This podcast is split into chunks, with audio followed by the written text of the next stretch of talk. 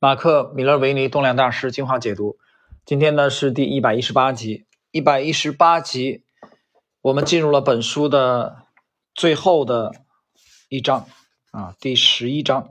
第十一章的第一个问题：成为一名成功的交易者，你们面临的最大的挑战是什么？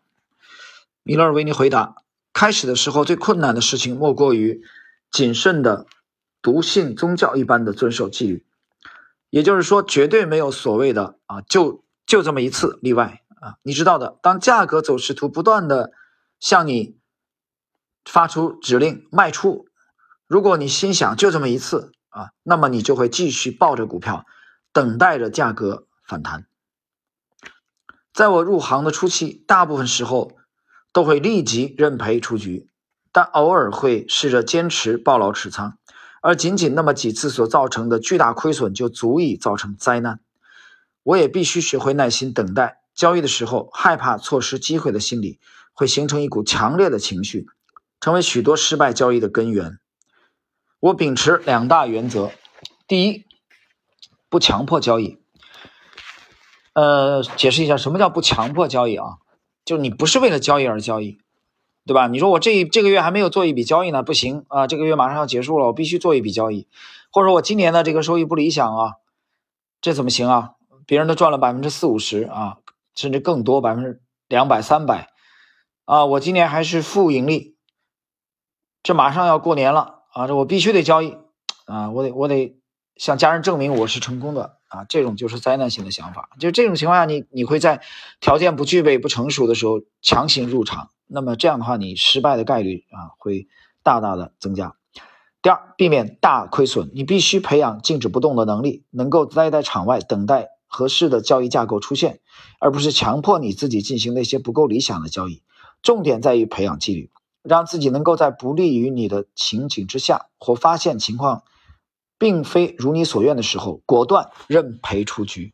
啊，这里强调了，再次强调认赔出局的重要性啊，果断。其实第一点呢，米勒维尼讲的是最困难的是什么呢？刚才我们看他的回答，莫过于谨慎的笃信宗教一般的执行你的交易纪律，而绝对没有例外啊！所谓的说仅仅仅此一次啊，就这么一次，下不为例。说这个下不为例啊，其实这让我想起一段往事啊，在在这个民国年间啊，当时抗战胜利之前。这个三七年卢沟卢沟桥事变啊之后，在七月中旬吧，可能是七七月中旬，那么蒋在庐山发表讲话啊，那么慷慨激昂的说：“这个人无分老幼啊，地不分这个南北，皆有守土抗战之决心。”然后呢，当时军统的掌门啊戴笠宣布了一条纪律啊。这个就是那个那那那两年啊，就是抗战不胜利，谁都不许结婚，就你不要陷在儿女私情里边。所以当时很多的军统的人员都是遵守的啊，但是到后期就遵守不了了。为什么呢？这很快就有一个例外，四零年前后啊，当时是为了表彰啊这个项影新啊去刺杀这个华北的汉奸殷汝耕的这个交际花，也是被戴笠引入。军统系统内的这个女谍向影新，应该是西安人啊。当然，也为了表彰这个他的得力的江山级的干将，一代三毛当中呢啊最老道的，也是最阴损的，后来继承戴笠职位的王仁凤啊，所以撮合这段姻缘，戴笠破例啊来了一次，仅此一次，下不为例。啊，为了这个毛人凤和与戴这与项影新这个成婚的这一件事，向蒋介石啊提出了报告啊，请领袖特批。那么蒋介石在这种情况下就批准了，啊，批了就是下不为例。这是让我想起来的一一次下不为例。这个是中国近代的啊，四九年以前的啊，下不为例。当然，其实很多底底下人不服啊，凭什么下不为例？你自己红口白牙自己宣布的呀，你怎么又下不为例呢？对吧？那有个特务就不干嘛，就跟就跟另外一个女特务同事就结婚了嘛，然后就就小范围请了一下，后来让戴笠给他枪枪法这个枪决了呀，执行家法了，军统的家规是很严的，就给干掉了。所以你难以服众的啊。所谓的下不为例，这是一次下不为例。然后中国这个现代啊，又又来了一次啊，在我记忆中又来一次下不为例。什么是下不为例呢？这个呃，八十年代吧，啊，当时的这个上将许世友啊，临终前啊，提出了向向中央提出一个申请啊，说他早年许世友应该是是新县的啊，是是河南新县的啊，当过在少林寺当过和尚的啊，他的特点就是武功高强，而且这个呃。酒量奇大，酷爱茅台啊！据说在南京军区任司令员期间，他的地窖里面都是几千瓶茅台的库存啊，酒量非常大啊。据说是在党内只有周的酒量啊才会超过他，因为酒神，所以临死之前提着申请啊，说希望土葬啊，因为当时中央已经颁布了不能土葬，这个一风一俗都得火葬，对吧？全党上下都要遵守，但是许世友就提了个申请啊，要土葬。原原因是什么？理由是什么？他早年就离开了家啊，没有去。他非常孝顺啊，他是一个大孝子，所以想陪在母亲身边，所以希望啊，这个他这个死后啊，以土葬的形式陪伴在母亲身边啊，来赎罪，来减少自己内心的内疚啊。这个邓啊，邓小平拿到这个申请以后呢？就批了一个下不为例，啊，这就是我想起来又一个下不为例啊！这距离上次的毛人凤那个结婚那个已过去了四十多年，许许世友大概是在八五年前后这个病逝的啊，这当中隔了四十多年，所以两次的下不为例当然我们说了两个这个这个近代啊和和这个啊当代的这个典故啊，两次下不为例，其实交易当中不绝对不可以这样的。啊，绝对不存在说下不为例，因为你定好了交易纪律，你就必须得去遵守。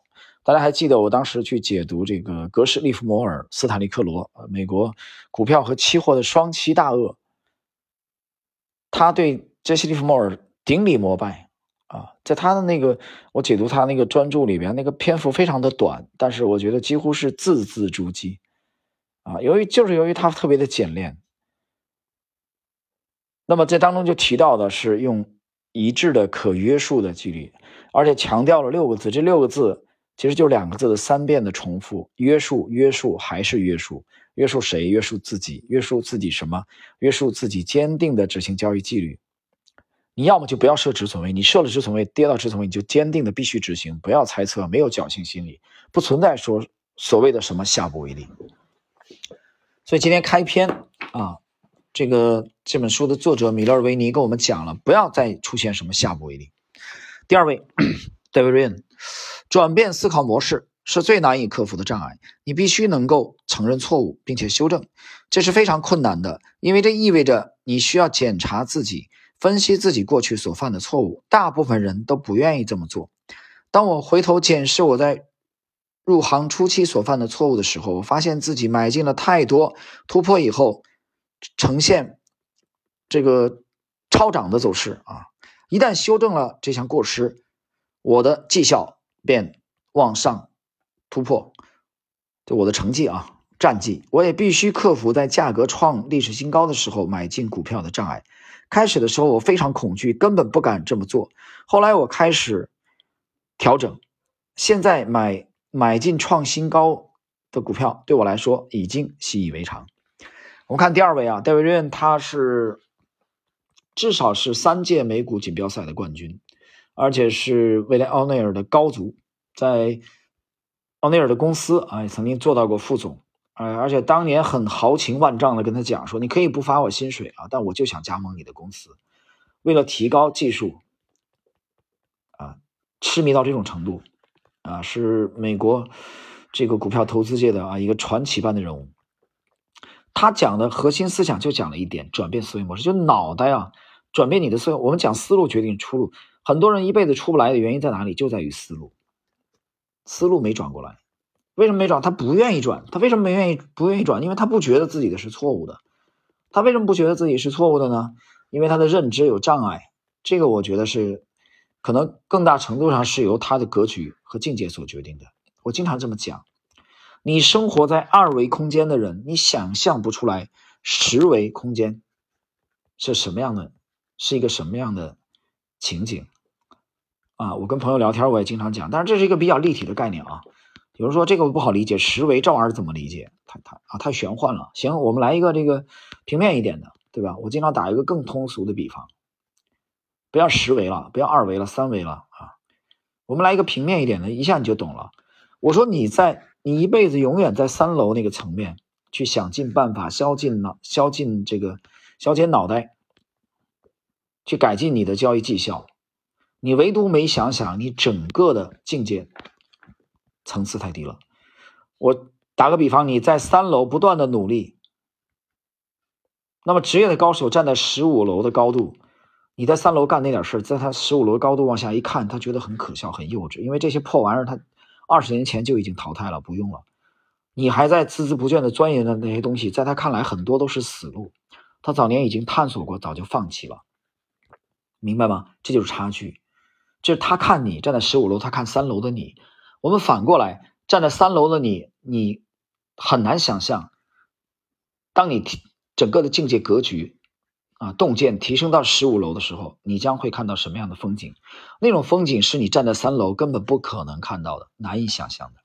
所以难的是什么啊？戴维·瑞恩回答这个问题，他的解答就是最难的是转变思维模式，这个最难，非常难，因为首先要否定自己，对自己强烈的不满，想提升。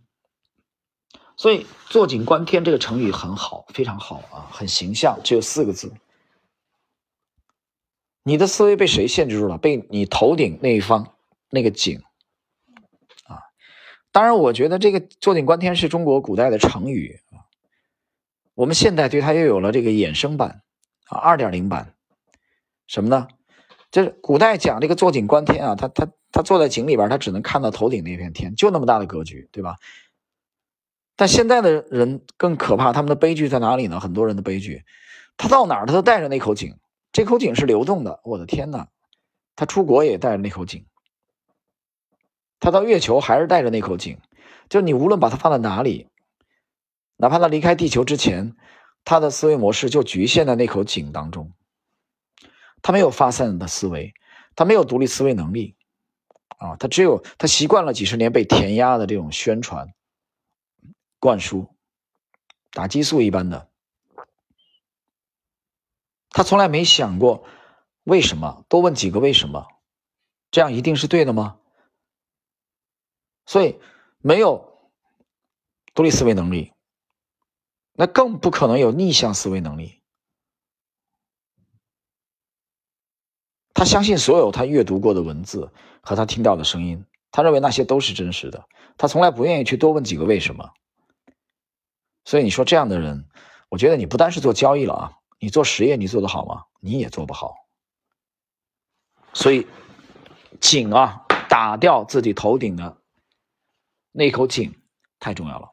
第三位单三个，到目前为止，学会正确的解读价格走势图是我最大的挑战。另外，我还需要学会对市场急这个急剧上升和或者下降的走势保持着这个。如履薄冰的这种态度，以及战战兢兢面对融资交易的时候，市场崩跌啊，融资就是放杠杆嘛，啊，市场大跌了，你还在那加杠杆，那不作死吗？最后一位马克里奇二世，交易最艰难的挑战在于这个去撑过你的低迷期、低潮期。对我来说，这意味着掌握了一套有效而且能够让你赚取足够报酬的方法，以至于你不再因为必须糊口而被一股压力逼迫着。进行交易，维持生计的压力是交易的最大动力。一旦拿捏不好当中的冲突，也就成为交易生涯中最大的灾难。这也是卓越交易者啊，作为交易者那些辉煌的成功故事里很少触及的一部分。然而，如果交易是他们的唯一收入来源，这些成功交易者想必也曾经克服过这类难题，无论他们是否觉察。李琦其实讲的挺好啊，你看他们四个人各有侧重。对吧？米勒维尼啊，米勒维尼的这个侧重点就是说，遵守纪律，别给我来什么仅此一次啊，下不为例。戴维瑞恩的这个侧重点在哪里呢？就是说你的思维模式得转变啊，你不能这个固步自封，对吧？那么张格尔就讲正确正确的解答图表啊，是对他最大的挑战。而李琦呢，强调在哪里？就挨过你的最低潮期，同时呢，你不要为了交易而交易。就是你生活中，经常有人讲说，我要给老婆赚一件貂皮大衣啊，一件一件这个很豪华的皮草啊，比如说我要给孩子买这个买一辆豪车啊，这是我的交易今年的交易目标，对吧？我一看这这玩意儿到年底了，十二月马上来了，我这目标还没达成，不行，我得赶紧。这种想法害死人，就是他一定是要结合天时地利人和啊，根据你的体系是否发出。这个买或者卖的指令来决定交易的，而不是生活的所迫、生活的压力，对吧？我靠交易为生啊，我这玩意儿是我的饭碗，我这几个月没赚钱，这怎么行啊？他跟老婆不好交差啊，这种想法都是灾难的，都会给你的交易带来灾难。所以，我们看四位啊，各有侧重。今天这一集篇幅也不是很长，但是我觉得这谈的这四个方向都很值得每一位立足于做职业交易的人。这个认真的去思考回味。好了，我们今天这一集内容就到这里。